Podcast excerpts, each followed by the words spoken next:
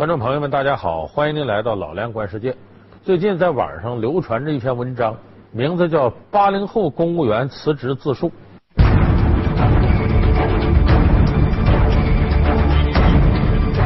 呃，这位公务员呢是来自上海市市级机关的一位工作人员。他说自己准备辞职，为什么呢？说我呀，工资七年没涨，职务呢七年也没升，眼看到而立之年了，觉得前途无望，自己就是个彻头彻尾的 loser，呃，英文就失败者的意思，所以决定辞职了。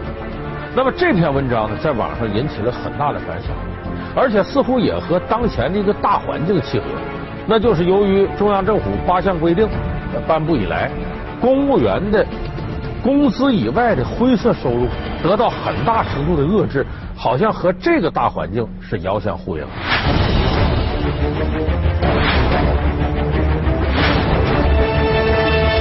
所以有人说，难道公务员辞职下海这一轮浪潮又要来了吗？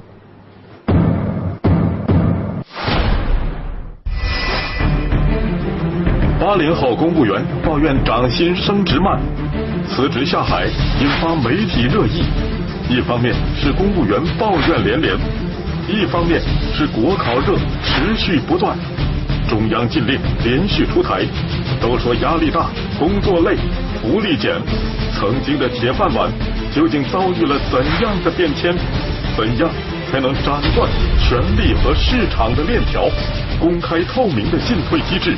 该如何构建？本期老梁观世界，跟您聊聊铁饭碗该不该放。说这个公务员下海啊，其实这不是什么新鲜事儿了，因为在上个世纪八十年代初改革开放的时候，以及九十年代初小平同志南巡讲话之后，中国曾经有过轰轰烈烈的两次公务员下海潮。下海是什么意思呢？就是抱着铁饭碗的人，机关、事业单位、企业单位啊，然后不要这铁饭碗了，我离职了，然后呢，到市场经济的大潮当中啊，去经商啊，去创业，这个叫下海。当初下海一个非常重要的动力是什么呢？就是体制内收入和体制外收入差距太大。因为这个我还记得，那个时候八十年代，你要做一个公务员的话，一个月几十块钱的收入。可是那个时候改革开放一开始的时候呢？有一部分人呢，他往往文化不高，胆子大，敢干。当时市场经济刚起步的时候，机会很多，他就发财了。你看当时有很多待业青年，没职业的他发了财了。还有一些人呢，敢于就是我这儿倒点那儿倒点甚至一些出力气的人，我记得当时当公务员一个月就挣六七十块钱、七八十块钱的时候，我曾经有个亲戚呢，他没文化。干嘛呢？就在工地上刨坑，出苦大力。他说：“我一天能挣五块钱，我一个月呢，我就歇三四天，我一个月能挣一百多块钱，比公务员挣都多。”所以那个时候呢，出现严重的脑力劳动和体力劳动倒挂这个收入。所以大家还记得有那么句话吗？说搞原子弹的不如卖茶叶蛋的，拿手术刀的不如拿剃头刀的。所以这种情况呢，使一些体制内的人呢感觉到很不平衡，因为体制内确实有大量的精英。他的文化水平比较高，有一定的工作能力，他不甘心这样，所以当市场经济大潮来临的时候，他要下海自己创业，不能忍受这种收入上的这种重大差距。在上个世纪八十年代，存款在一万元以上的家庭简直凤毛麟角，因此万元户是一个令人羡慕的称号。因为那时物价水平很低，一个普通工人的工资只有二十八块左右。但随着改革开放的到来，一部分农民和城市里的无业知青，反而由于下海的缘故先富起来。他们以个体户和二道贩子的身份，赚得了市场经济的第一桶金。在一九九三年春节晚会上，黄宏的小品《擦鞋》就生动地反映了个体户发财以后心理和生活上的变化。腰包揣着溜鼓，有钱就去摆谱。你别管我是干啥的，我家能请起保姆。保姆，来来来来来来，十点到十二点在我这儿打工，这个时间内不许叫伙计，听到铃声下班，明白不？我明白了，伙，呃。火上热的奶呢。但和他们一夜暴富相比，许多在机关单位工作的知识分子的生活状态却没有改变。因此，这两类人收入差距的比较也成为当时的社会热点。另外就是我说南巡讲话那个时候，呃，也确实市场经济呢给体制内很多人提供了机会，但是当时下海那一波人，好多人都是什么呢？虽然在机关企事业单位，但是级别不低，却身居闲职，没什么实实际权利，就没有实权，所以他们主动跳出来。大家还记得什么五大三剑客的万通六君子，什冯仑呢、潘石屹呀。还有这个王功权呢，包括这个王石他们那会儿，都是八十年代、九十年代时候下海的，捞到了人生的第一桶金，到现在发达起来了。其实你看那时候人说下海，好多体制内出来的，他虽然跟体制内斩断了这种就是说工资啊什么待遇级别这个关系，可是人脉资源他并没有断，所以他不能完全算草根直接的呃在这个大海里边游泳获得这个成绩，多多少少都得到了一些体制的好处。所以说，公务员下海这个概念呢，有人认为呢，它给市场经济呢撞开了一角，提供了多种可能性。九十年代，改革开放进入新的试水阶段，各行各业急需开创性人才。一九九二年，随着停薪留职、一次性买断等鼓励政策的出台。越来越多的党政干部也加入了下海的潮流，这其中大部分人都是有学识、有抱负的社会主流精英。这其中五大三剑客，以陈东升为例，他最初的创业想法就是把国外先进的拍卖行业引进中国。一九九五年，他创办的嘉德公司以六百万人民币的高价，拍出了一幅红色题材的油画作品，创下了当年的世界纪录。陈东升因此上了《纽约时报》和《商业周刊》的封面，香港《明报》更将他形容为中南海出来的拍卖官。当然，这样的成功并非个例，和他同时下海的知识分子们，很多人后来都成为企业家和行业带头人。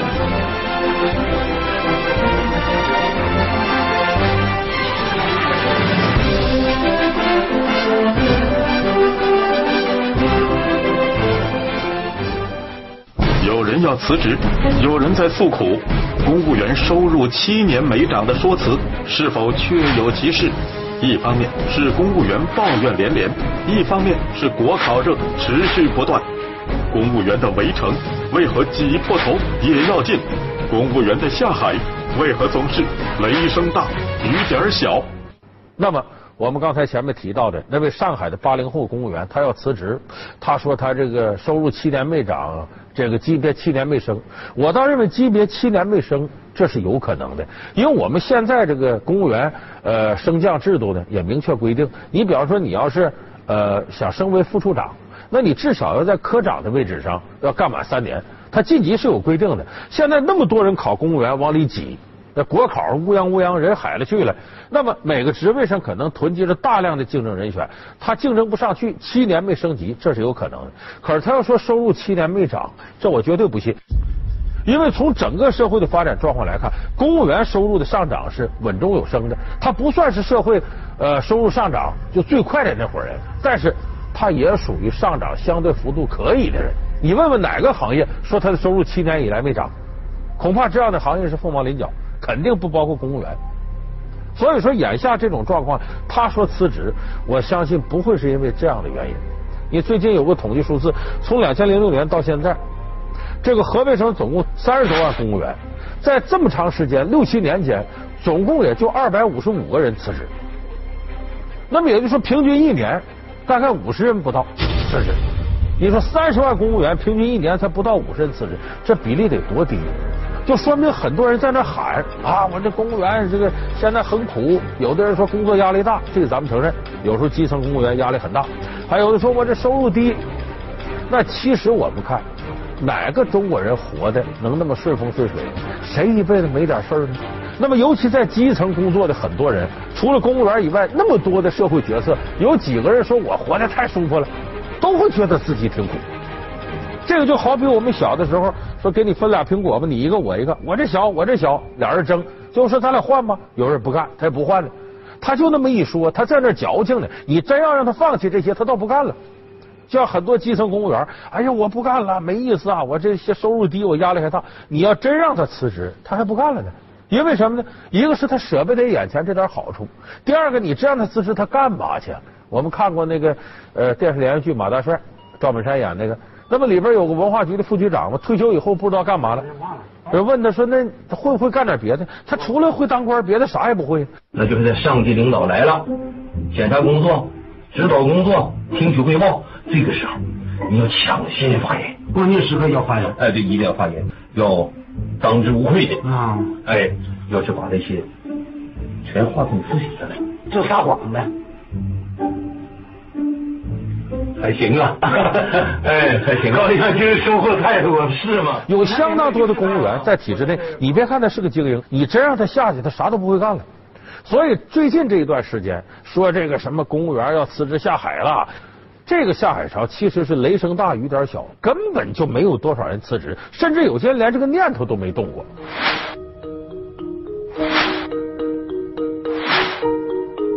为什么呢？有这么几点原因。首先一个，你看现在这环境这样，怎么今天考公务员的人还乌泱乌泱报名呢？因为公务员他不仅仅是说说是呃体制体制之内有点这工资以外的好处，不是这个，更主要一点，公务员他稳定。一个是工资收入，你到月就来，到月就来，非常稳定，而且还有一些福利也不差。再一个，公务员本身现在找工作很难呐，弄不好私企老板就让你你赶紧回去走人，炒你鱿鱼，你失业了。可公务员呢？你很少听着在不违法犯罪的情况下，一个公务员被辞退了，基本很少。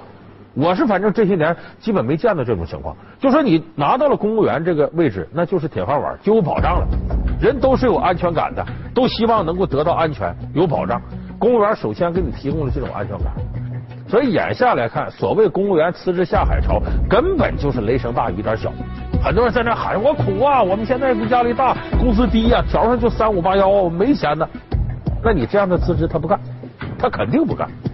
所以这个很说明问题，就说明眼下公务员本身这个职位依然是大家热捧的，依然是很多人非常热衷的，希望能进入到这个体制内。你不用说那个，咱们看最近《乡村爱情》那剧里不就是吗？谢永强当初大学毕业想干嘛呀？家里对他最大的期望是到镇上当公务员。你当时谢广坤他爹谢永强那种情况下，人王小蒙家里还有钱，你做这个豆腐工厂的，谢广坤都觉得儿子跟他谈对象白瞎了，得跟什么呢？跟村长的姑娘相秀谈。谢广坤都想给他跟王小蒙别黄了，然后让他俩走到一块儿。所以有人说《乡村爱情》里头不是农村的现实，这不是现实吗？这是活生生、赤裸裸的现实啊！在很多人心中，公务员是旱涝保收的铁饭碗的象征。仅仅带编制这一项，每年就能吸引成千上万考生竞折腰。二零一二年，研究生应聘环卫工，称死也要死在编制里的情况，并非子虚乌有。同样，万人争当月薪两千公务员的新闻，也就不足为奇了。社科院文献出版社出版的《二零一二年中国大学生就业报告》显示，大学生毕业半年后的就业满意度是百分之四十七，在工作三年后，他们的就业满意度仅为百分之三十五。但是，政府单位和科研机构的就业满意度是最高的，为百分之五十三。禁令、改革，切向公务员的蛋糕，新一轮下海潮真的会来吗？当特权、灰色收入已成为过去，争做公务员的人们还会如此疯狂吗？穿着编制的救生衣下海，岂能既想当官又想发财？所以我说，公务员下海恐怕离真正形成浪潮还早呢。但是我感觉，按我们现在中央政府。这种把权力关进制度的笼子里这样的方式，如果能够稳步推进的话，公务员下海还会再次来到。为什么我这么说？你看，咱们首先分析一下公务员。我们首先得研究公务员这个职务特点。公务员这个特点是什么呢？他的评价体系特别单一，就说如果要不给他升职，几乎就没有什么能证明他干得好的。你说你干得好，你科长干多少年都没提复出。呃，处长干多少年都没提副厅，厅长干多少年都没提副部级，那怎么能说明你干得好呢？也就是说，如果你要让公务员对这个职位产生没有兴趣了、厌倦感了，我要撤了，那么只有这么一条道是最把握的，堵住了他获得利益的渠道，堵住了他获得特权的渠道。如果你把这两顶帽子，利益跟特权给他摘了，那他可能对这职务就没兴趣了。现在八项规定呢，是规避了一些利益输送。如果能进一步制度化，把权力跟市场之间这个黑手给斩断了。能够让权力完全是为人民服务，他多冒出一点都受到制度的约束。那么公务员这个岗位，我相信他的吸引力会大幅度减少。你要让他失去一些什么公车呀、公款吃喝呀、公款旅游啊这些特权，同时又把灰色收入给他斩断了，加强反腐，我相信很多公务员他抱着那种投机目的进入这个队伍的人，可能他就尽早辞职了，我自己赶紧下海，我挣钱去了。随着中央八项规定。六项禁令相继出台，反腐力度的加大，一些公务员也在计划是不是转到国企。在二零一三年，广州就出现多名处级、局级官员辞职下海，到企业任职的现象。在上海，一家中级法院甚至流失五六名法官，他们改行去做律师，以增加收入。并且公务员福利之一的养老金双轨制，也遭遇越来越严厉的批评。呼唤并轨的声音相当强烈。根据上海财大高等研究院的测算，如果工资级别不变，一旦开始改革，改革后公务员的福利至少下降百分之十。第二一点，我们看，确实有相当多的公务员，他的压力是非常大的，尤其是基层的公务员，因为基层的干部很难干。你比方说拆迁呢，这些顶到第一线的，要面对尖锐社会矛盾的部门，往往是基层公务员冲到前头去。这一冲到前头呢，你就会发现呢，他们的压力非常非常大。你上级领导可以把任务层层往下分，那么都需要公务员用自己的智慧和自己的体力能力去化解。那么往往顶住这种巨大压力的是基层的公务员。我记得有四川泸州有一位副镇长，二十八岁就说我辞职。就我的收入确实不高，而我的压力太大了。我倒觉得现在有的公务员甚至考虑都不是收入，而是工作压力太大，尤其是基层的公务员，他的压力是非常大的。另外，在未来可能出现公务员下海潮的还有一点，就是市场经济带来了丰厚的利益。如果你不斩断权力和市场之间的利益输送关系，那么就会有人直接把权力想法在市场里变现。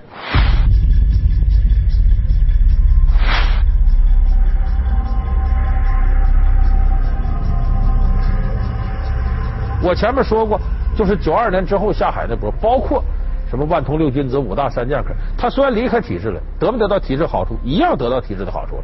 咱们现在不就有些官员吗？突然间干的好好的，他下海了，干嘛呢？他下海干那个，恰恰是他原先主管的业务范围。原先，比方我在交通部门工作，我下海说我干交通口的，哎，比方说修路这什么的。我在建设部门，我回头我搞房地产开发，原来那个人脉关系、权力依然会发挥很大作用。所以，咱们公务员法第一百零二条有严格的规定，就是辞职或者退休的干部，要是领导的，三年以内不得从事相关的他原来管理那个行业的盈利性活动；要普通公务员，两年以内不能从事这个。可是问题这么规定都没挡住，是为什么？因为这项规定太宽泛。什么叫相关的经营范围？没有明确的指证。另外一个怎么惩罚比较空泛。对于公务员下海，有些地方政府是支持的态度，如二零零八年，河南省商丘市政府出资数十万公开鼓励公务员辞职经商。同年，云南省昆明市政府对辞职创业者除一次性发给相当于本人五年基本工资的辞职金外，还对二十年以上的发给一次性奖励金二十万元。然而，有些地方鼓励公务员带薪下海政策一经出台，却引起很大争议，几个月后就不了了之。原因是公务员在下海的同时，保留手中铁饭碗的做法，违反了《公务员法》第一百零二条规定。此外，中国共产党党员领导干部廉洁从政若干准则中，也明确禁止党员领导干部私自从事盈利性活动。尤其强调，不准个人或者借他人名义经商，办企业。可见，公务员想要下海经商，就得把铁饭碗先放下。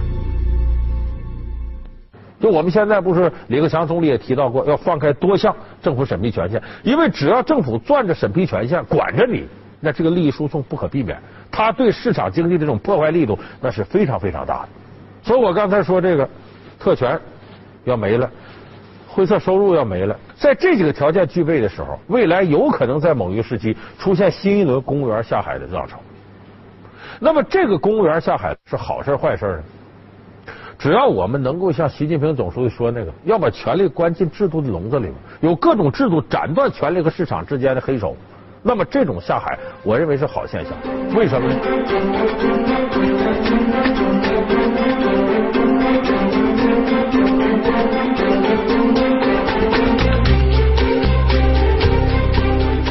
因为公务员下海代表着政府规模的缩减，代表着市场规模的扩大。也就是说，我们现在改革有个很主要目的：小政府大社会。李克强总理谈到，市场归的归市场，社会的归社会，政府只管自己该管的事儿。那么，公务员下海起码说明政府的规模在缩小，而且与公务员下海同步的是，国家对这个政府部门花钱这个财政负担减少，这都说明政府规模缩小。应该说，这是一件好事，而且这也是我们政治体制改革和经济体制改革两个方面的晴雨表。哎，它直接体现了这一块我们改革推进的一种力度，就是政府规模在缩小。应该说这是个好事。另外有一点呢，这是世界各个国家都存在的一个现象，就说公务员是干嘛的？我们首先要认定，公务员不是创造财富，公务员是分配财富，他本身不创造财富。所以公务员不应该成为这个社会收入最高的，无论是隐性的还是显性的。他都不应该成为收入最高。可是问题就是呢，发达的国家精英往往都去创造财富，做企业家。可是，在不发达国家，包括中国在内，往往大量精英呢到了政府部门去分配财富去了。所以这样的话，精英在创造财富这个环节减少，那肯定这个社会创造财富能力就不够。所以我说这个现象应该值得我们充分重视。就是我们由于有大量的精英没有在创造财富部门，反而到了分配财富的部门。这个对我们社会的影响是非常大的，所以这个社会要健康发展的话，应该让大量体制内的精英从体制里走出来，来到体制外去进行财富的创造，这个才是社会正常发展进步和动力。如果我们这社会人人都挤破脑袋想到体制内当公务员，这说明我们这社会发展是存在着很大的弊病。所以我说，如果将来公务员下海，在斩断利益输送、斩断下海套现的这个前提下。越多的公务员下海，越说明我们的社会进步，它能说明我们政治体制改革和经济体制改革持续推进，看到了一定的成果。好，感谢您收看这期《老梁观世界》，我们下期节目再见。